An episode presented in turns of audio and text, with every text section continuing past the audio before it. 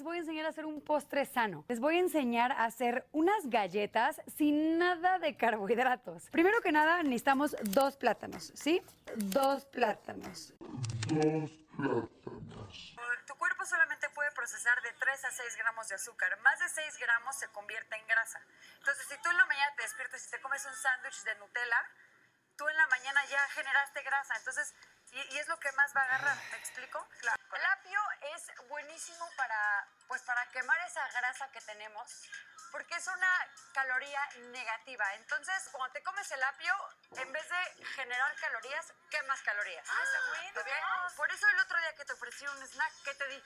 Ok, después el agua con limón. El agua con limón yo me la tomo en la mañana en ayunas. Y porque el limón tiene una fibra que hace que quememos grasa. ¿En serio dijo eso?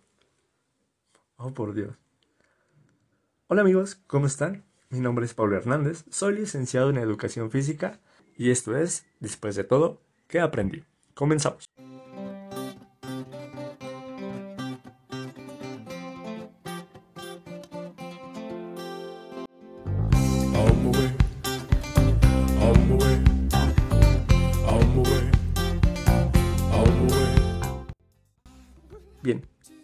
Escuchamos al inicio de este programa, los consejos sabemos de quién provienen.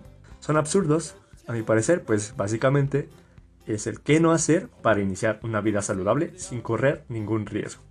Si bien todos tenemos una opinión respecto a estos temas y su manera de explicarlo, pues para algunas personas esta es una infor- información verdadera, pero para el sector profesional no lo es. Eso es un error de cómo este tipo de personas nos vende la vida fitness con especies de mentiras. Yo en este podcast trataré de hablar un poco acerca de esto precisamente. Mi manera de ver las cosas con respecto a los influencer fitness y a todas, todas, todas las recomendaciones que pueden o no hacerle daño a alguien que sea muy su seguidor. Pero antes de comenzar de lleno con este tema, es importante pues que yo les aclare que no tengo absolutamente nada en contra de ella o de ellos como personas, pues ya son más en este medio que tratan de involucrarse en el ámbito de la vida saludable. No me cae mal, pero debo comentar que tampoco soy su seguidor, su fan, y por ello lo que sí debo resaltar es que tienen ciertas intenciones buenas, si lo pudiéramos definir así, por querer que más personas se interesen por tener un estilo de vida sano en nuestro país, que es un problema realmente muy delicado, grave, la obesidad y todo lo que deriva de ello, pero creo que no son las formas ni los medios. Yo considero su labor muy positiva, sí, pero eh, llenar con desinformación, pues no, no lo es. Entonces, al estar yo grabando este podcast y dar mi opinión, no quiero fomentar el odio hacia ninguna persona, sino hacer una crítica como tú que me estás escuchando, puedes o no estar de acuerdo con lo que yo comente y es válido. Hacer contenido informático de estos personajes, ¿de acuerdo? Sabemos todos o vimos en algún momento los videos en algunas redes sociales, Facebook, Instagram, YouTube, y solamente pues desinforman a los consumidores de su contenido, puesto que tienen muchísimo poder de convocatoria, seguidores, tienen 7 millones y cacho, y son personalidades muy importantes en el ámbito de la actuación. Entonces, bueno, espero si me están escuchando, o quizás nunca lo hagan, no lo tomen personal, es meramente una crítica hacia la información, no hacia su persona, y quizás lo hicieron buenas intenciones, pero es importante puntualizar que pues el ataque que se hace o que sienten ellos no es más que al contenido mal difundido que ellos tratan en cada una de sus entrevistas o apariciones dentro del rumbo del espectáculo. Bien, tengo algunos puntos en los que me estaré guiando a lo largo de esta conversación. El primero que anoté es ¿por qué no creerle del todo a los influencers en aspecto de la nutrición?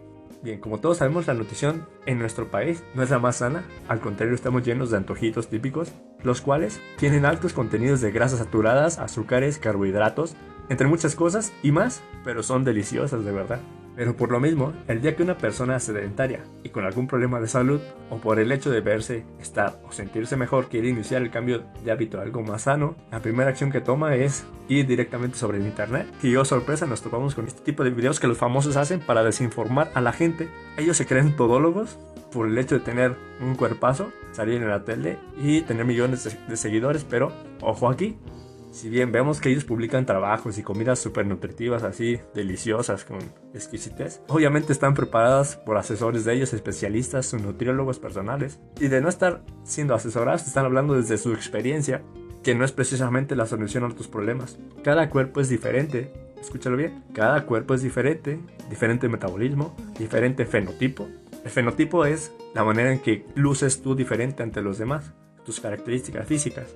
Somos muy diferentes, tenemos ese aspecto diferente y querer compararnos hacia las rutinas que ellos precisamente hacen su alimentación no creo que te vaya a funcionar del todo, porque precisamente eso es lo que a ellos les funciona para tener ese cuerpo, no a ti.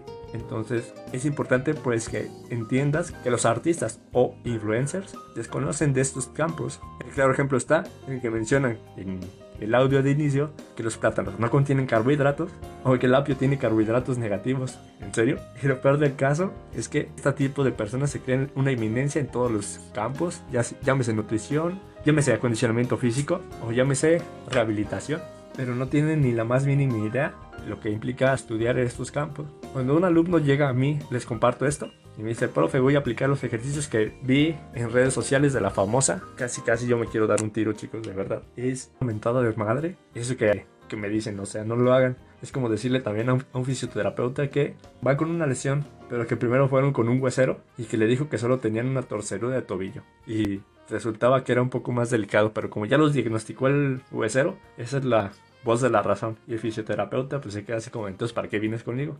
Precisamente yo me quedo igual. Si ya estás tomando una clase, entonces, ¿para qué vienen a consultarse conmigo? En fin, para que veamos o estemos empapados un poco más de todo el poder que tienen las celebridades en cuanto a nuestras infancias.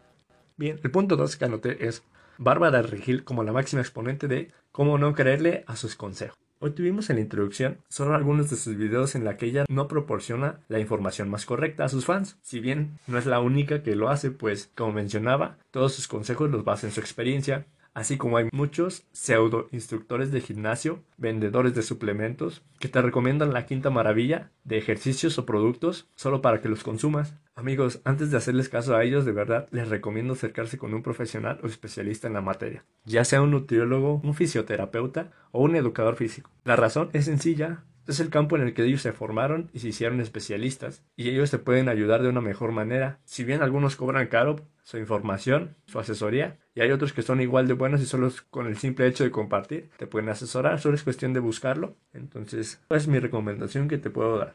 Además, hay que comenzarle pues a darle valor a lo que verdaderamente importa, que es el conocimiento teórico, no solamente cómo lucen las personas. Eh, repito, ese tipo de personas pueden lucir con un super cuerpazo, haber concursado en Mr. Músculo mexicano o yo qué sé.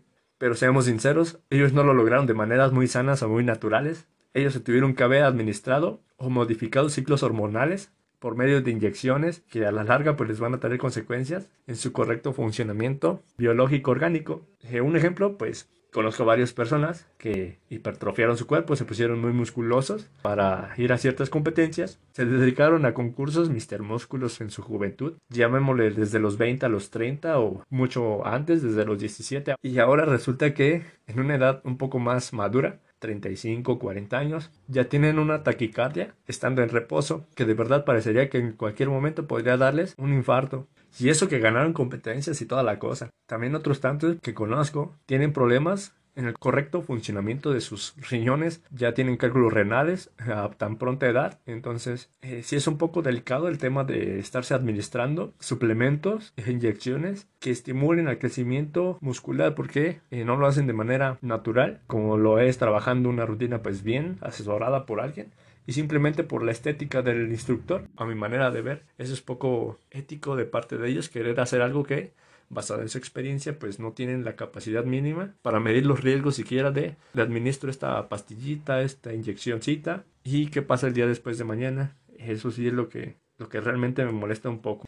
Entonces, una recomendación es acudir con un especialista. Al menos yo no recomiendo ejercicios basados en experiencia que yo tengo, porque es lo que a mí me funciona y puede ser que a ti no. Los que me conocen saben que no soy una persona musculosa, sino simplemente me mantengo en forma, tengo hábitos de vida saludable, que se ven reflejados precisamente en una buena salud, y es lógico que mi estilo y ritmo de vida sean diferentes, cada cuerpo es diferente, cada estilo de persona de vida es diferente, así que hay que asesorarnos. La mejor recomendación que yo te puedo dar hay muchísimos especialistas, vamos a empezar a darles valor a ellos. Y pues nada chicos, hay que terminar con esta época de desinformación que si bien estamos en medios digitales, donde hay información para aventar al cielo, pero también hay desinformación, hay que estar discerniendo esa parte de lo bueno, lo malo, que si me conviene, que no me conviene, etcétera, ¿vale? Y ya para ir cerrando este capítulo del podcast, los aprendizajes con los que me quedo de este breve pero muy intenso programa, creo yo.